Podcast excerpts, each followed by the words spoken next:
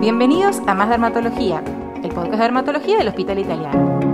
Yo soy la doctora Marina Beck Dixon y hoy nos acompaña el doctor Gastón Balimberti, jefe de sección de la cirugía dermatológica y oncológica cutánea del Servicio de Dermatología del Hospital Italiano.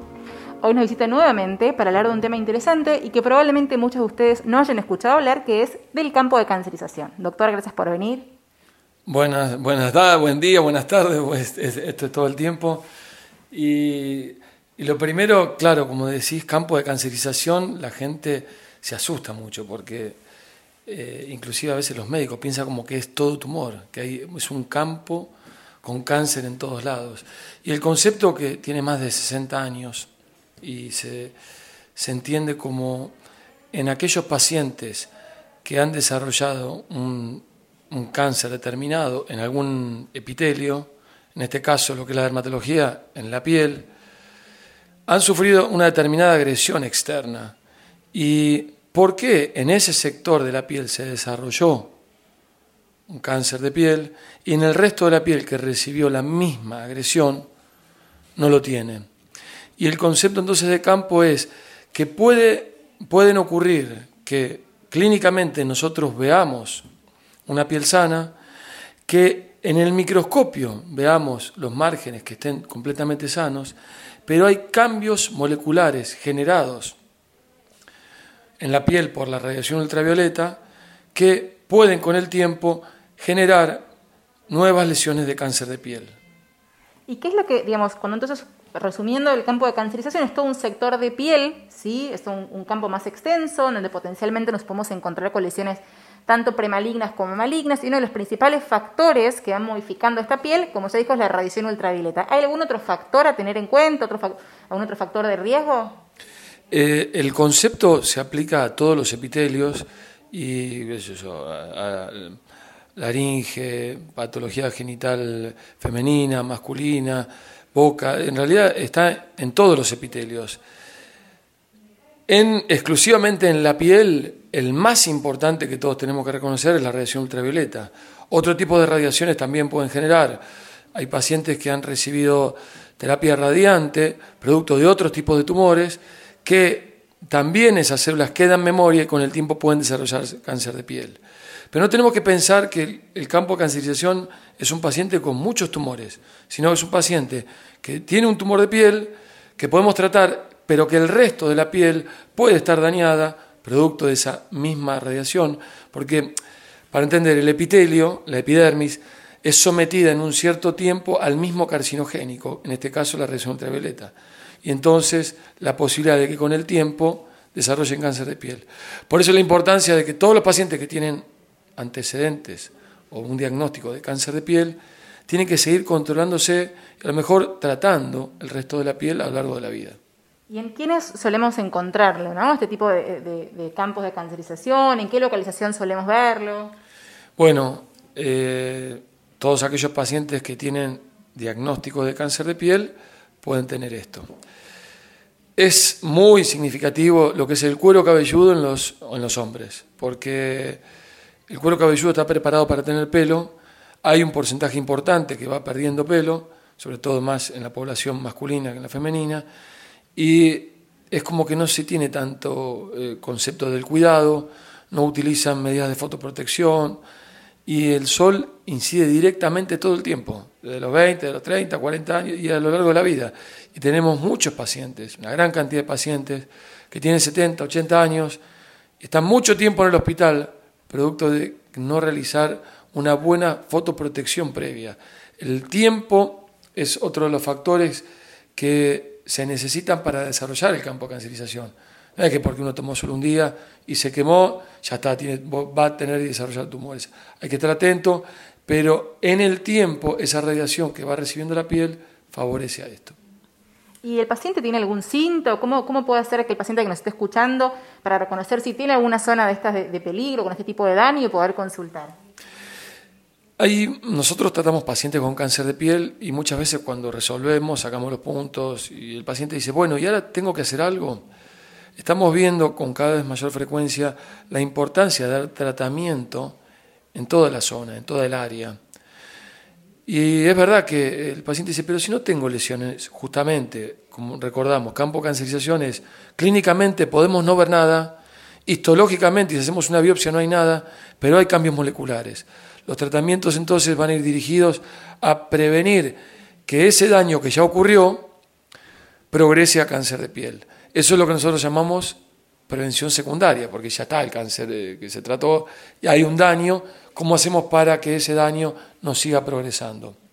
Eh, hay, hay, muchos tratamientos para esto. Hay tratamientos que el, médico hace y hay tratamientos que el médico eh, prescribe e indica y el paciente lo hace en la casa. Pero hay uno que es para todos, que son las medidas de fotoprotección. Porque antes me dijiste eh, cuáles son las localizaciones más frecuentes. Y para este caso es todos aquellos sitios fotoexpuestos. Tenemos, vemos mucho campo cancerización en mujeres en, las piernas, eh, en hombres y mujeres en antebrazos y en manos, en dorso de las manos, en el rostro en la mayoría de los pacientes y como dijimos antes en los hombres en el cuero cabelludo. No, claro, son todos sitios que, como dice el doctor, reciben sol no solamente en el verano, sino durante todo el año. Por ejemplo, el cuero cabelludo de una persona que no tenga pelo y ese daño solar acumulado a lo largo de todos los años de nuestra vida es lo que termina diviniendo en estos terrenos tan dañados por el sol. Eh, ¿Y cada cuánto deberían ser los controles de este tipo de pacientes?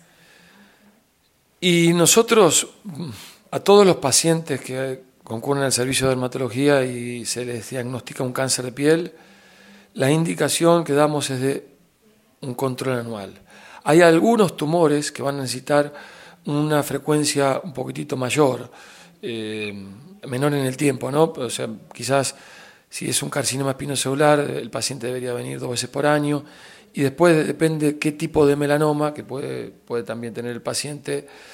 Ahí a lo mejor es cada tres, a cada cuatro meses los primeros años y después se va distanciando. Pero para tener una pauta general, todos los pacientes una vez por año deben concurrir al servicio y hacerse un control. El control es, se pone una bata, se desvisten y se revisa toda la piel, no solamente los sitios que el paciente se ve, porque hay muchos otros lugares que uno no tiene eh, conciencia, no lo ve en el día a día y también pueden aparecer lesiones. Aún donde no hubo exposición solar puede aparecer cáncer de piel. Por eso no es la única, el único factor, hay muchos otros.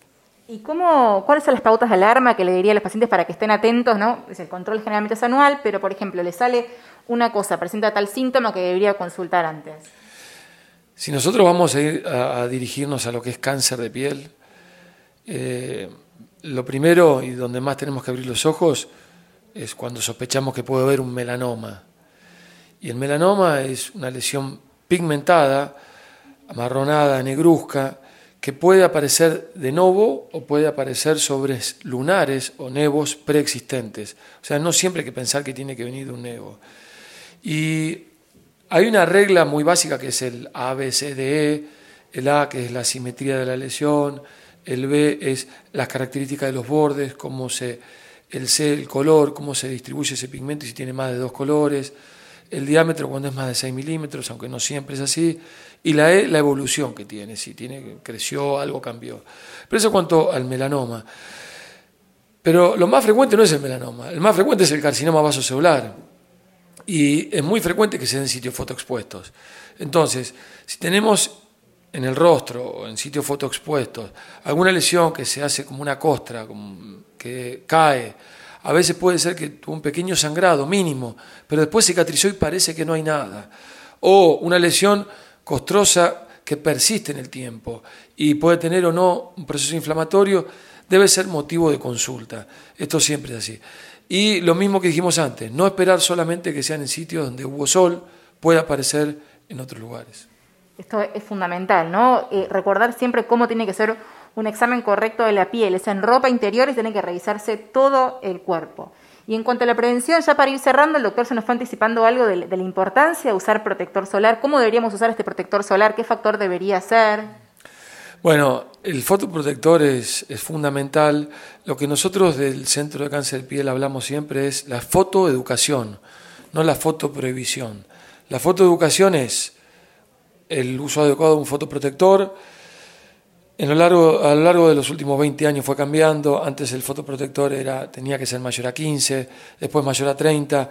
Hoy en día se sugiere que sea mayor a 50. Yo siempre le digo a los pacientes, con el mejor de todos. Si uno tiene que protegerse con algo, uno, si tiene que poner un paraguas, no usa uno que esté por la mitad sano y la mitad roto. Usa el mejor y el más grande que pueda protegerlo.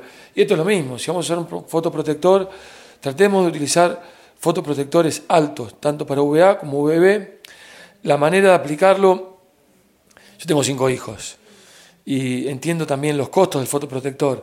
Yo lo aplico dos veces por día a la mañana antes de estar expuesto al sol, 30 minutos antes, y después cuando volvemos a la tarde de la playa lo volvemos a aplicar.